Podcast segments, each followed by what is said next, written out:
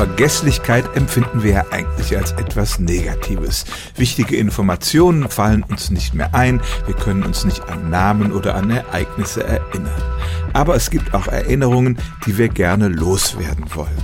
Das können einfach unangenehme oder peinliche Ereignisse sein, aber auch sehr traumatische Erfahrungen, die uns unser ganzes Leben lang verfolgen. Die würden wir gern vergessen, aber was bedeutet das?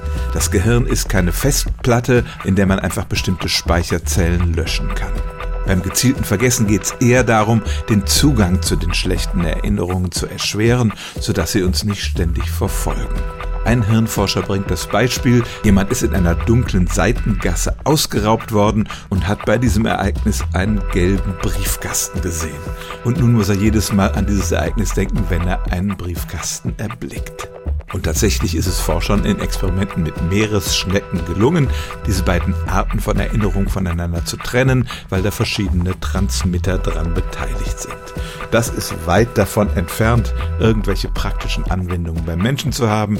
Da setzt man eher auf psychotherapeutische Interventionen. Da geht es darum, die negativen Assoziationen mit positiven zu überschreiben, sodass die Nervenbahnen, die uns zurück zu der traumatischen Erfahrung bringen, immer schwächer werden.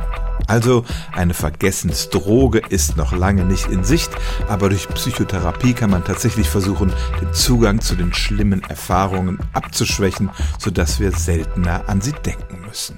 Stellen auch Sie Ihre alltäglichste Frage unter stimmt's@radio1.de.